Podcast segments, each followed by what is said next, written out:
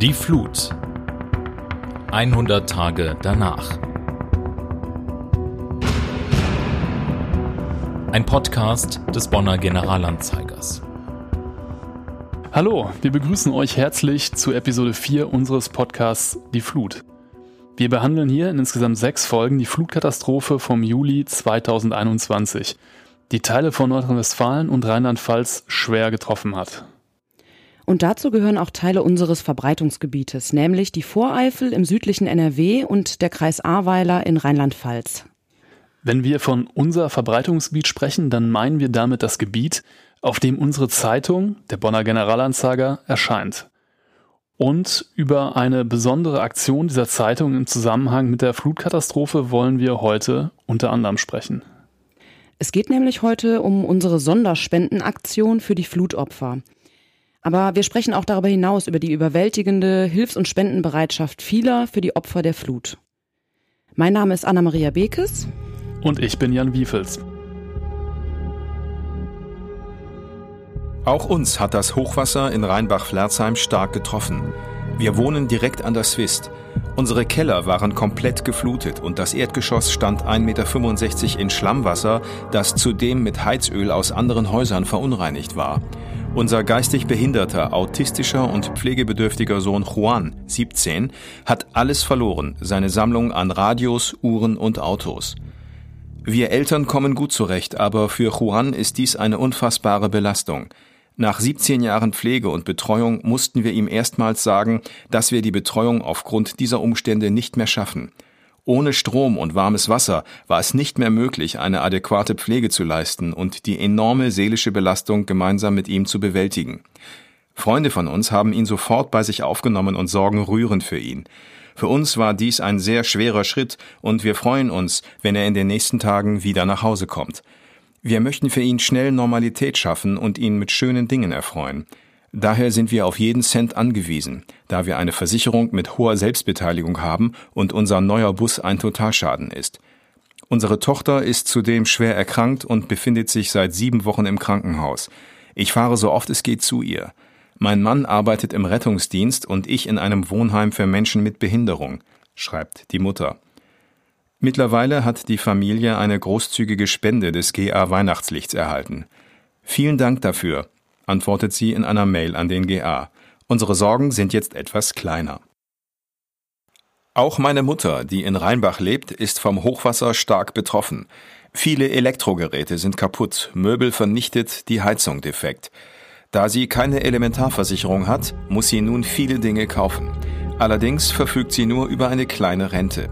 Daher haben wir uns sehr gefreut, dass sie jetzt von der Hochwasserhilfe des Weihnachtslichts eine Unterstützung bekommen hat.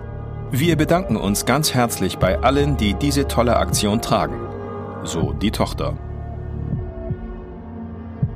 Wie in jeder unserer Episoden dürfen Sie natürlich auch in dieser nicht fehlen, unsere Gäste. Heute zu uns eingeladen haben wir Angelika Engel. Sie ist Chefin unseres Service Desks beim GA, aber sie ist auch Mitglied des Vereins Weihnachtslicht. Was ist das denn eigentlich? Dazu müssen wir ein bisschen ausholen. Das Weihnachtslicht wurde 1952 vom Generalanzeiger zur Unterstützung bedürftiger älterer Mitbürger in Bonn und der Region ins Leben gerufen. Seit 1956 ist es ein als gemeinnützig und mildtätig anerkannter eingetragener Verein und wird von tausenden Leserinnen und Lesern der Zeitung mit Spenden unterstützt. Mittlerweile betreut der Generalanzeiger mehr als 3000 Bedürftige und unterstützt zahlreiche soziale Einrichtungen im Verbreitungsgebiet des Generalanzeigers mit Geld und Sachzuwendung. Dabei kooperiert er eng mit Sozialämtern und Kirchengemeinden. Und ganz viel dieser Betreuung und Unterstützung wird geleistet und koordiniert, unter anderem von Angelika Engel. Herzlich willkommen. Hallo. Wir haben es zu Beginn schon erwähnt. Als Reaktion auf die Flutkatastrophe wurde eine Sonderaktion des Weihnachtslichts ins Leben gerufen. Und zwar ganz schön schnell, oder? Ja, so ist es. Also wir haben in der Tat schon an dem Donnerstag dem Tag nach der Flut reagiert. Im Laufe des Tages wurde uns schon klar, das gibt also eine Katastrophe mit einem Ausmaß, wie wir es bisher noch nicht gekannt hatten. Und es war auch klar, dass bei uns sicherlich in Kürze die Telefone rappeln würden und Leserinnen und Leser würden sich melden und fragen, kann ich übers Weihnachtslicht spenden, wie auch immer. Das, wie gesagt, war uns klar und wir haben dann schon an dem Donnerstag überlegt, dass wir die Sonderspendenaktion ins Leben rufen und haben uns dann mit dem Vorstand vom Weihnachtslicht und mit dem Chefredakteur verständigt, dass wir sofort handeln. Und dann ist auch an dem Freitag, das war dann der 16.7., bereits ein erster Artikel, nur eine kleine Meldung erschienen. Und wir hatten bereits am Wochenende sonntags die ersten 100.000 Euro zusammen. Und dann ging es eigentlich Schlag auf Schlag. Ich will jetzt hier nur mal ganz kurz zusammenfassen, welche Millionenschritte wir gemacht haben. Also wir hatten am 19. Juli schon die erste Million. Das ist der Montag. Ne? Das ist der mhm. Montag. Zwei Tage später, am 21.07. die zweite Million. Am 23.07. die dritte Million die vierte Million am 28.07., die fünfte Million am 5.08. und dann äh, circa einen Monat später die sechste Million, nämlich am 10.09.21. Also wir waren dermaßen überwältigt, uns hat's die Sprache verschlagen. Im Moment stehen wir jetzt bei 6,5 Millionen Euro, also heute am 19. November. Und wir sind auch noch nicht am Ende. Wir schauen mal, worauf die Summe noch anwachsen wird. Wenn man das jetzt in Relation setzt, ähm, das Weihnachtslicht ist ja sonst eigentlich eher in der Vorweihnachtszeit aktiv. Genau, ja. Können Sie das vergleichen, wie viel in so einer normalen Vorweihnachtszeit da zusammenkommt an Spenden? Ja, in der normalen Vorweihnachtszeit, die Aktionszeit ist normalerweise von November bis Ende Januar, da kommen wir auf circa zwei Millionen. Und das ist schon eine enorm hohe Summe. Darüber freuen wir uns jedes Jahr auch aufs Neue und ist eigentlich auch deutschlandweit einzigartig bei den lokalen Tageszeitungen, die fast alle karitative Einrichtungen haben, aber sehr unterschiedlich betreiben. Und wir liegen da absolut weit vorne, absolute Spitze. Und ganz zu schweigen jetzt von unserer Hochwasseraktion. Auch da liegen wir meilenweit vor allen anderen lokalen, regionalen Aktionen. Wenn man bedenkt, dass es eine Sammelaktion im Fernsehen gab, also jetzt nicht, ich meine jetzt nicht die Aktion Deutschland hilft, sondern eine andere, die auf 12 Millionen nationalweit gekommen ist, da sind wir natürlich unglaublich stolz, dass wir hier 6,5 Millionen erreicht haben in unserem Verbreitungsgebiet. Was sicherlich damit zu tun hat, dass die Katastrophe sich direkt vor unserer Haustür abgespielt hat dass sehr viele Menschen natürlich das A-Gebiet kennen von eigenen Ausflügen, dort Verwandtschaft haben, Bekanntschaft haben. Das gilt natürlich auch für den Rhein-Sieg-Kreis. Und dass es deshalb allen so nahe gegangen ist, weil jeder kennt irgendjemanden, der betroffen ist oder der sogar verstorben ist. Unsere Kollegin Silvia Binner aus unserer Chefredaktion hat für uns ein Interview mit dem Vorsitzenden des Vereins Weihnachtslicht geführt, mit Bernd Leiendecker. Und der erzählt ein bisschen, wie die Sonderspendenaktion läuft. Wir hören da mal rein.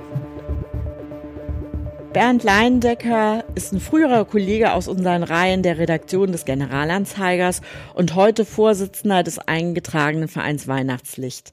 Bernd, das Weihnachtslicht. Was ist das genau und wie schnell wart ihr entschieden, bei dieser Flut zu helfen? Ja, also ich sage gerne, dass wir die größte und erfolgreichste Bürgerinitiative von Bonn sind. Wir sind 19 als Verein 1952 gegründet worden und haben von Jahr zu Jahr mehr Geld eingenommen und viele Spenden sind angekommen. Wir haben nun jetzt einige Sonderaktionen schon gehabt. Die größte war jetzt mit ganz großem Abstand die Hochwasserhilfe. Hochwasserhilfe ist ja am Ende eine Rekordnummer geworden. Wie viel Geld habt ihr bis heute zusammenbekommen? Ja, das ist ein sensationelles Ergebnis. Wir haben 6,4 Millionen Euro eingenommen. Es waren also mehr als 12.000 Einzelspenden, die wir gehabt haben.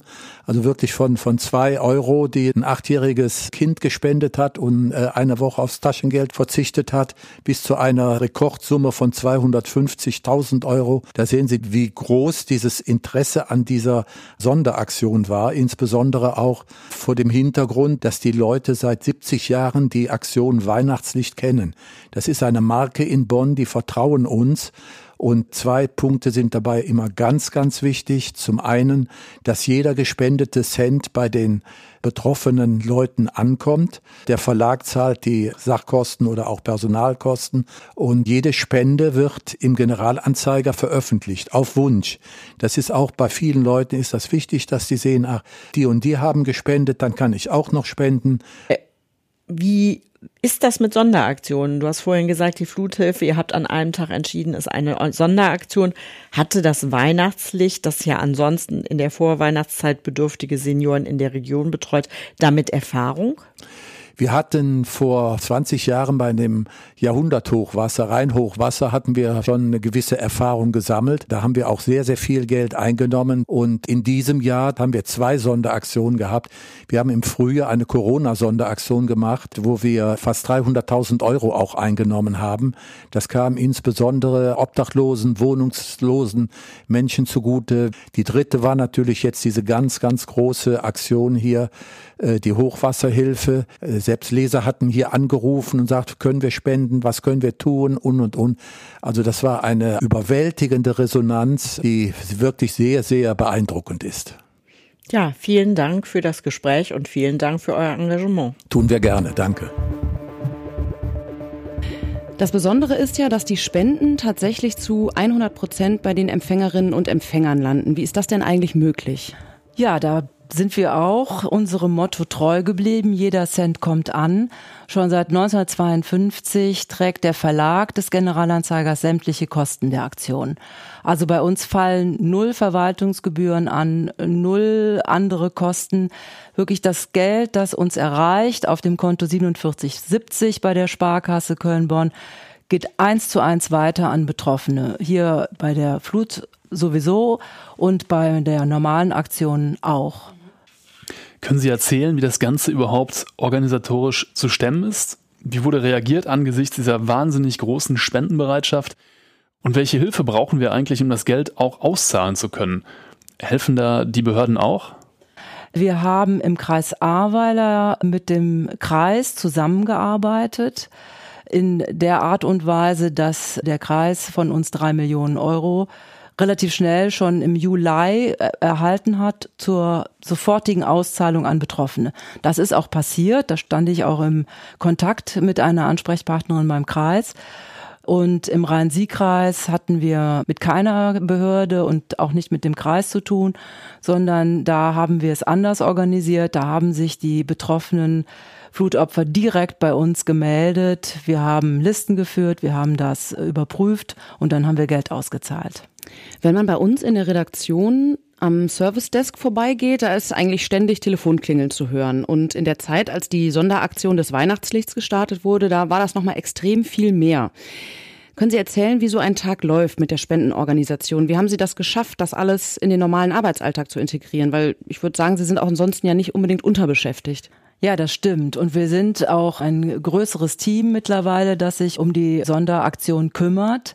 Und äh, ja, ich muss schon sagen, so eine Katastrophe setzt natürlich auch neue Energien frei. Wir sind da jetzt erstmal reingestolpert. Wir haben gesagt, wir machen die Aktion nicht ahnen, dass so eine Spendenbereitschaft da sein würde. Und dann haben wir im Prinzip uns den Dingen gestellt, die gekommen sind und haben einfach abgearbeitet und weitergemacht. Wir haben natürlich auch Überstunden gemacht in dieser Zeit, vor allen Dingen unsere Buchhalterin des Weihnachtslichts. Die hatte wahnsinnig viel zu tun mit dem Verbuchen der Spenden. Wir haben nämlich 20.000, über 20.000 Einzelspender. Also normalerweise in der normalen Aktion haben wir circa 8000 Einzelspenden, die dann auch zu verbuchen sind und weiter zu bearbeiten sind. Und jetzt hatten wir über 20.000 und ja, wir haben einfach immer weitergemacht, ne, würde ich sagen, und geguckt, wie, wie es hinkommt. Und, und es hat geklappt. Irgendwie geht es ja dann doch am Ende. Das klingt ja jetzt noch sehr viel Arbeit. Kann man sagen, was da überwiegt? Ist das die Anstrengung oder das Erfüllende? Und welche Erfahrungen haben Sie mit den Spendern und mit den Empfängern gemacht? Ja, natürlich am Ende überwiegt das Erfüllende. Ne? Wir haben so viele Geschichten erzählt bekommen von Betroffenen, und haben da zum Teil eben auch lange Telefonate geführt. Das kann man nicht einfach mal so schnell abhandeln, Adresse aufnehmen, Bankverbindung und tschüss. So geht das nicht, weil wir auch gemerkt haben, es hatten viele auch wirklich Redebedarf. Natürlich haben wir das gemacht und es war für uns schon auch schockierend, nochmal so die einzelnen äh, Schicksale zu hören. Ja, und dann haben wir auf der anderen Seite auch viel mit Spenderinnen und Spendern telefoniert die viele Fragen an uns hatten, aber ich glaube, dazu kommen wir gleich nochmal. Unser Kollege Viktor Franke hat mit einem Flutopfer aus Bad 9a Ahrweiler gesprochen, dessen Familie besonders hart getroffen wurde. Drei Söhne von Klaus Mies sind auf Rollstühle angewiesen und diese Rollstühle, Spezialanfertigungen, wurden durch die Flut komplett zerstört. Wir hören in ein Audio von Klaus Mies auch mal rein. Also mein Name ist Klaus Mies, ich bin 70 Jahre alt, Vater von vier Kindern, wohne mit meiner Frau, meiner Familie in einem Einfamilienhaus an der Walpotzheimer Straße in Ahrweiler. Und wir sind halt auch durch die Flut hier vollkommen überrascht worden, denn für uns unverständlicherweise kam auf der Walpotzheimer Straße mal so etwa 1,50 Meter hoch Wasser die Straße runter, was nie jemand im Vorfeld auch nur erahnt hatte. So, dadurch ist bei uns entsprechend viel Beeinträchtigung für die äh, Rollstuhlfahrer, natürlich für die gesamte Familie auch entstanden. Das ganze Leben musste umgekrempelt werden und wir sind dann stark beeinträchtigt nachher mit sehr beengten Wohnverhältnissen die ganze Zeit über gewesen. Erst vor etwa zehn Tagen haben wir das normalisieren können, dass die Betroffenen wieder in ihre Zimmer zurückgekommen sind und wir haben in der Zeit dann vieles improvisieren müssen, weil Hilfen von außen sind natürlich kaum möglich und kamen auch in keiner Form, außer dass uns Gott sei Dank vielfach durch freiwillige Helfer bei manuellen Tätigkeiten geholfen wurde. Wir hatten also in der Flutnacht dann das Problem, denn wir haben also normalerweise, muss man dabei sagen, etwa 1,20 Meter Sockel äh, Geschoss bis zur Straße gesehen und hätten uns im Leben nicht erwartet, dass ins Erdgeschoss, wo einer unserer Rollstuhlfahrer noch lebt, äh, dann eindringen könnte. Wie das Wasser kam, musste der dann ad hoc noch die Treppe hochgetragen werden, regulär am Aufzug, der natürlich ohne Strom nicht fährt. Und wir mussten dann mit vier kräftigen Leuten, die durch die Flut noch zu uns gekommen sind, das muss man auch sagen, auch eigentlich genau genommen sehr leichtsinnig, aber haben es gemacht, Gott sei Dank, haben wir den dann samt Rollstuhl zusammen ungefähr 150 Kilo schwer die Treppe hochwuchten müssen, dass wir den auf die erste Etage bekamen. In der Folge haben wir dann unten nachher im Erdgeschoss etwa 40 Zentimeter Wasser stehen gehabt, was da entsprechend viel Schäden angerichtet hat, konnte aber dann trotzdem am anderen Tag das entsprechende Pflegebett von dem Jungen da unten rausholen, reinigen, dann hier im Wohnzimmer wieder aufbauen und er durfte dann hier im Wohnzimmer weiterleben, notgedrungenermaßen mit sehr eingeschränkten sanitären Verhältnissen, weil hier oben keine entsprechenden Ausbauten vorhanden sind. Unsere Tochter hat unterm Dach oben ihr Zimmer, auch per Aufzug anzufahren.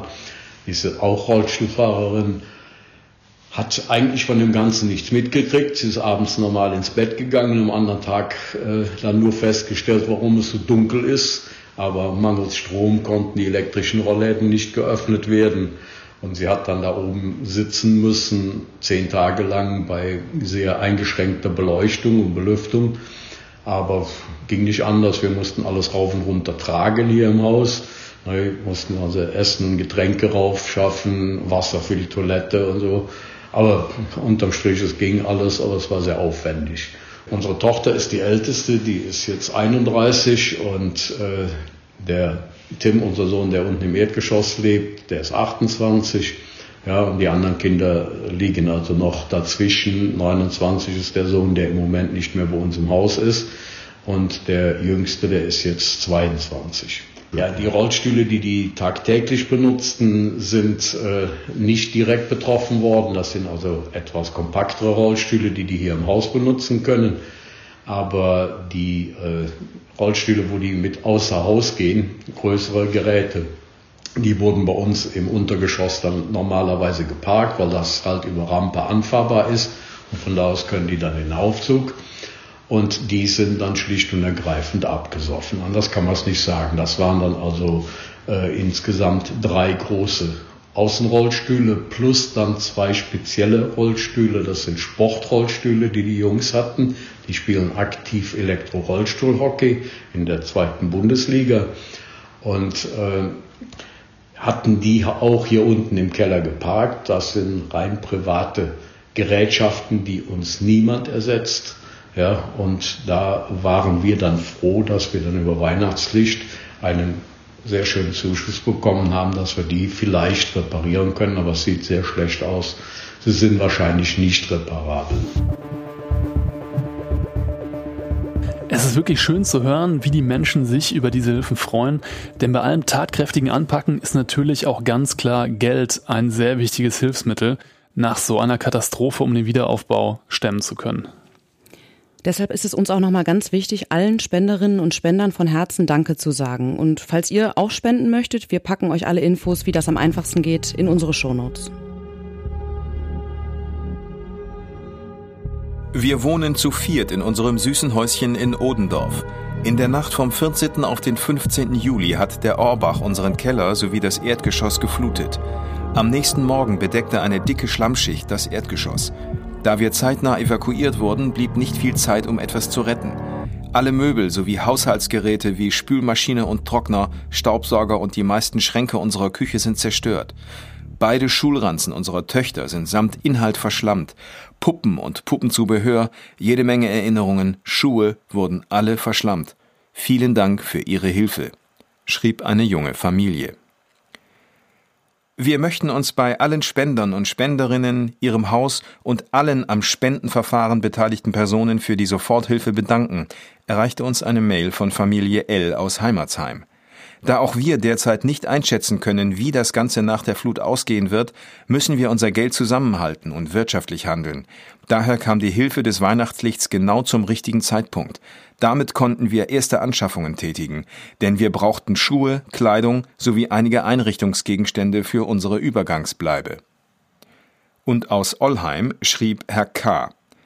Ich wollte Ihnen ganz herzlich Danke sagen für die finanzielle Unterstützung meiner Schwiegereltern. Sie haben sich darüber wirklich sehr gefreut, weil sie leider keine Elementarversicherung haben und die Schäden im Haus enorm sind. Fast alle Möbel des Erdgeschosses haben wir entsorgen müssen. Vielen Dank für die schnelle Hilfe. Für Kinder ist es besonders schlimm, mit anzusehen, wie Spielzeug sowie liebgewonnene Kuscheltiere entsorgt werden müssen. So wie in Flerzheim. Ich habe gerade Ihre Spendensumme auf unserem Konto entdeckt und möchte mich aufrichtig und aus tiefstem Herzen dafür bedanken. Das Geld wird den Kindern und dem Wiederaufbau der Kinderzimmer zugutekommen. Hallo Weihnachtslicht, Gemeinschaft, schrieb ein anderer Betroffener. Ich möchte mich im Namen meiner 87-jährigen Mutter bei Ihnen für die Spende bedanken. Dafür werden wir auch eine neue Waschmaschine kaufen. Es klang eben schon an. Eine derart große Aktion können wir als Zeitungsverlag nicht ganz alleine stemmen. Richtig, wir brauchen nicht nur die Spender, sondern auch Unterstützer und Vermittler. Mit zweien von ihnen hat Silvia Binner für uns gesprochen. Wir hören mal ins Interview rein. Hier bei mir sitzt Stefan Rätz, Rheinbacher Altbürgermeister, der in seinem Ort, aber auch darüber hinaus in Windeseile angepackt hat, die Ärmel hochgekrempelt hat und nach der Katastrophe geholfen hat. Und genauso aktiv gewesen ist mein anderer Gesprächspartner Thomas Wicht, Vorsitzender vom SSV Heimatsheim. Auch er hat sich nicht lange bitten lassen, sondern selbst losgelegt und angefangen und vor Ort geholfen. Und damit sind wir schon beim Thema. Herr Rätz, Sie waren sowas wie der Kontaktmann für die Fluthilfe des Weihnachtslichtes in Rheinbach. Wie hat das funktioniert? Ich muss sagen, sehr, sehr gut. Der GA ist einfach ein Qualitätsmagazin hier bei uns und auch das Weihnachtslicht. Und wenn ich Betroffene vor Ort besucht habe und gemerkt habe, das wäre auch was fürs GA Weihnachtslicht, habe ich schnell den Kontakt hergestellt. Das heißt, Sie haben ganz konkret hier bei meinen Kollegen im Haus angerufen, bei denen, die das Weihnachtslicht betreuen, haben gesagt, da gibt es die Bürgerin X, den Bürger Y, die brauchen Hilfe und dann lief das an? Genau so ist es gelaufen, wenn man weiß, es geht schnell, es geht unbürokratisch und es kommt vor allen Dingen bei denen an, die es wirklich nötig haben. War das, Herr Wicht, für die Leute auch in Heimatsheim ein Begriff? Wussten die, da kann man Hilfe bekommen oder haben Sie da weitergeholfen? Haben Sie da irgendwie das Weihnachtslicht und die Leute zusammengeführt? Ja, zunächst mal waren ja die Betroffenen so sehr geschockt, dass die natürlich sich um die Spenden erstmal gar nicht kümmern konnten. So, und das führte dann dazu, dass ich das dann übernommen habe und insbesondere natürlich erstmal unsere Mitglieder angeschrieben habe. Und da es ja eine Vielzahl von Organisationen gibt, die auch Spenden auskehren, war da unter anderem auch das Weihnachtslicht dabei. Was ich besonders gut empfand, war, dass der Kontakt zur Frau Engel sehr schnell zustande kam und sie wirklich völlig unbürokratisch sofort gesagt hat, kein Problem, geben Sie mir die und die Daten und dann können wir überlegen, ob wir die Spenden auskehren können. Das heißt, es muss erst noch geprüft werden, das war eigentlich auch ganz klar. Und das Weihnachtslicht war eigentlich eine Institution oder ein Verein, wo man wirklich schnell und unkompliziert die Gelder bekommen konnte. Und das war natürlich das Wichtigste für die Menschen, die jetzt vor Ort eben auch mit kleinen Beträgen zunächst mal zufriedengestellt werden konnten. Wissen Sie, Herr Wicht, was die Leute dann genau mit kleinen oder auch größeren Beträgen angefangen haben? Haben Sie das beobachten können? Also am Anfang habe ich natürlich auch nicht gefragt, was macht ihr mit dem Geld? Aber irgendwann hat es mich schon mal interessiert und ja, die Leute waren so begeistert und so froh und so glücklich, dass die mit kleinen Beträgen, und die Beträge lagen ja je nach Familiengröße und je nach Schaden, lagen die zwischen 500 und bei uns 2000 Euro. Es wurden viele größere Beträge, also um die 2000 Euro ausgekehrt und ja, die Menschen haben das Wichtigste gekauft. Alles, was verloren gegangen ist, also beispielsweise Winterjacken, warme Schuhe. Dann der Elektriker musste bezahlt werden, damit der Notstrom in den Keller legt, damit die überhaupt ein bisschen Strom im Haus hatten, ja. Dann mussten Fahrzeuge, die weggeschwemmt waren, von der Flut weggerissen und nicht mehr zu gebrauchen, die mussten ersetzt werden und die Leute brauchten die Fahrzeuge, auch die Kinder mussten transportiert werden. Dann ist das Geld auch ausgegeben worden für Kinderkleidung, für Schuhe, also all die Dinge, Küchenmöbel. Also ich weiß auch von einer 90-jährigen Frau, die eine 68-jährige behinderte Tochter hat, das alles verloren gegangen. Und das Weihnachtslicht hat dazu geführt, dass sie zumindest ein paar Gegenstände wieder kaufen konnte. Auch ein Trockner, der für sie wichtig war. Das ist, das ist einfach einmalig gewesen und ich habe ja die Rückmeldung auch der Menschen bekommen, die Geld vom Weihnachtslicht erhalten haben. Und die haben mir alle immer wieder gesagt, wir sind so glücklich, dass sie sich darum gekümmert haben und über das Weihnachtslicht diese Gelder generieren konnten. Und das, das, wie gesagt, das ist auch heute noch so. Wenn ich Leute treffe, dann sind die begeistert. Ne? Und ich auch noch ein Beispiel. Ich war bei uns am Parkplatz an unserem Vereinsgelände und da steht, weil die Sparkasse ja auch überschwemmt worden ist unten im Dorf, da steht dann so eine mobile Sparkasse. Und da steht dann eine 78-jährige Frau, Mitglied bei uns, die holt ihre Auszüge, geht auf mich zu, guckt in die Auszüge rein, macht einen Freudenschrei, umarmt mich und sagt, ich habe 1000 Euro vom Weihnachtslicht bekommen. Das fand ich so toll und wie gesagt, das sind mal so die ersten Eindrücke. Da wären wir ja fast gerne selber dabei gewesen, kann ich nur sagen. Herr Rätz, Sie haben vorhin erzählt, Sie sind selber bei den Lions aktiv. Sie haben mit den Lions zusammengearbeitet, auch mit anderen Spendern. Waren alle schnell da? Waren alle unbürokratisch? Ging das zackig? Oder was haben Sie für Erfahrungen gemacht? Ja, also wir Lions und auch die Rotarier haben genauso wie das GA Weihnachtslicht äh, sehr schnell und sehr spontan auch geholfen und ich bin froh, dass ich über viele befreundete Lions Clubs in ganz Deutschland über eine halbe Million Euro an Spenden bekommen habe und auch an Betroffene auskehren konnte.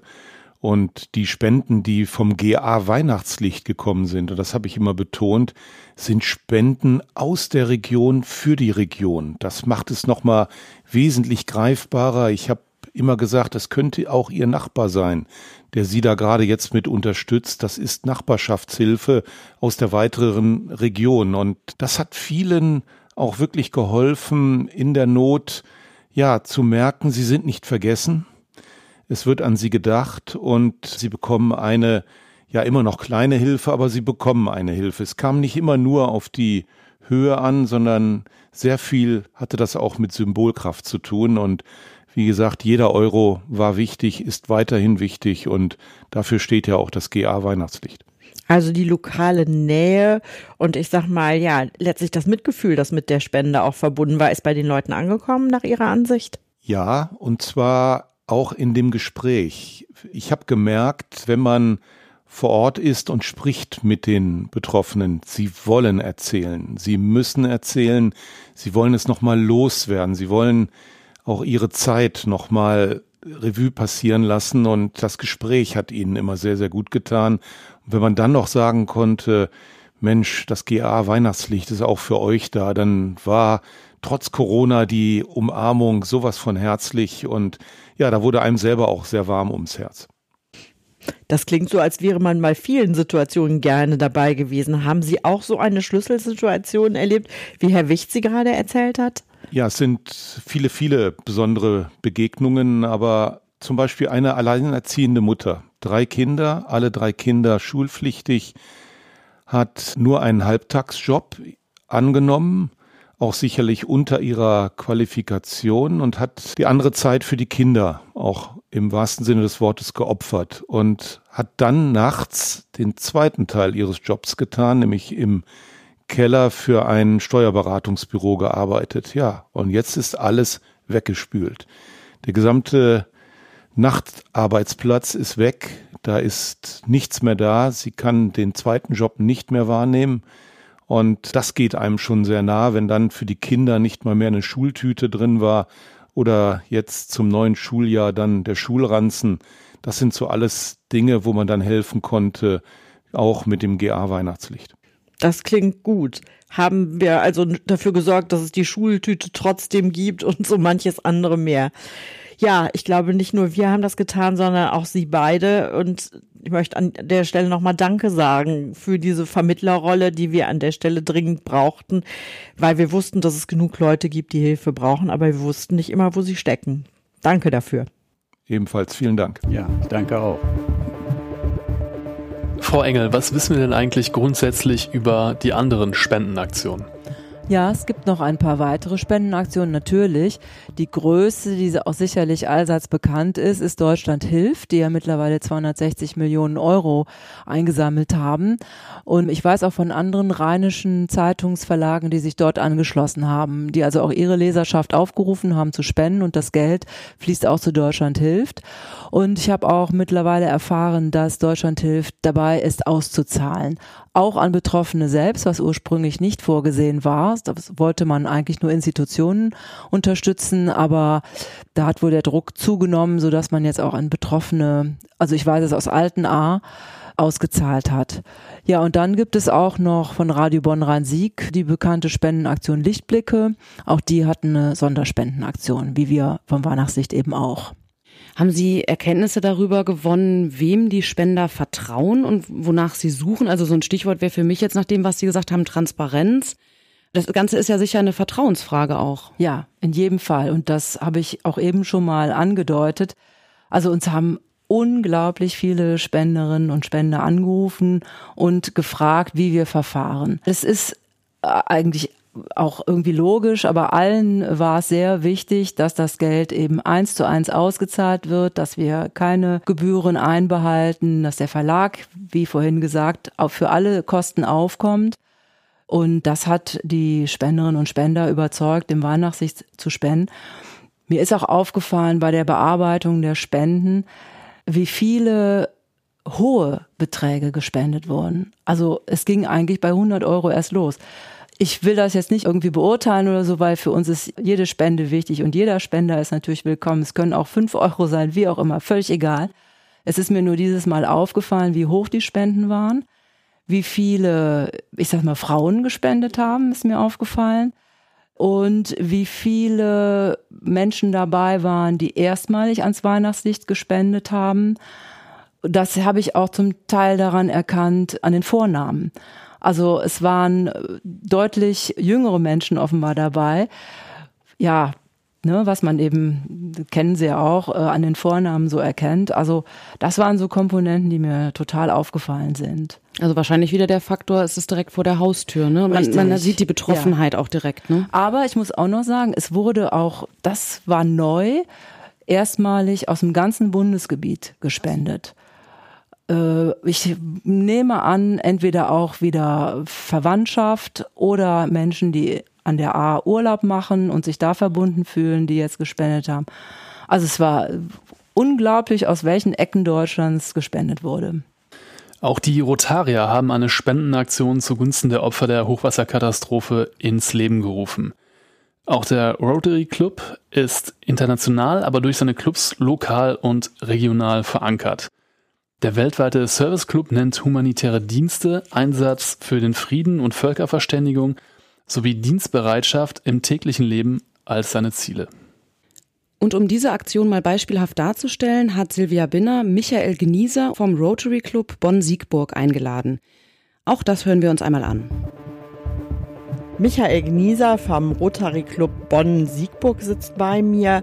Michael Gnieser, was genau verbirgt sich hinter Rotary Help und ist das erst für die Flut zustande gekommen, diese Organisation?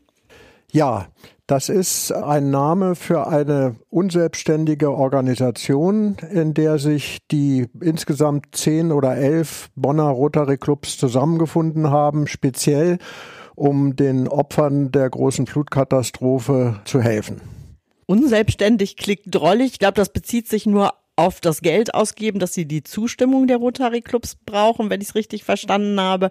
Jenseits dessen legen die sehr selbstständig Hand an, sammeln Spenden und sind auch aktiv. Kannst du uns da Beispiele nennen? Damit ging es los. Diejenigen, die diese Idee entwickelt haben, sind zusammen mit Mitgliedern aus den Rotary Clubs sofort nach der Katastrophe dort auch vor Ort gewesen und haben in den ersten Tagen geholfen, die Leute irgendwie über die Runden zu bringen in dieser Zeit. Und daraus ist dann die Idee entstanden, eine Organisation zu gründen und aufzubauen, die auch mittel- und langfristig, das heißt also in den nächsten zwei, drei, vier Jahren, wenn äh, die große Hilfswelle abgeflaut ist, noch in der Lage ist, weiterzuhelfen und angefangene Projekte weiterzuführen. Da hat, wenn ich das richtig verstehe, ja eine richtige Organisation über die Grenzen einzelner Clubs hinweg stattgefunden. Genau. Auf der anderen Seite ist es aber eben so, dass die dafür benötigten Gelder aus den Clubs aufgebracht werden und die Clubs letztlich auch ihren Segen dazu geben müssen, dass für einzelne Projekte Geld ausgegeben wird und wie viel dafür ausgegeben wird. Das entscheidet jeder Club selber sodass also es kein Konto für Rotary Help gibt, sondern Rotary Help sagt irgendwann nach den Entscheidungen, für dieses Projekt wollen wir so viel ausgeben und die Vereine haben im Einzelnen gesagt, und davon tragen wir, sagt der eine Verein, tragen wir so viel und der andere Verein sagt, und wir steuern so viel dazu bei, je nachdem, wie deren eigene finanzielle Situation ist. Was ist beispielsweise ein solches Projekt, wo Rotary Help mit von der Partie ist? Bisher sind es nur kleinere Projekte gewesen.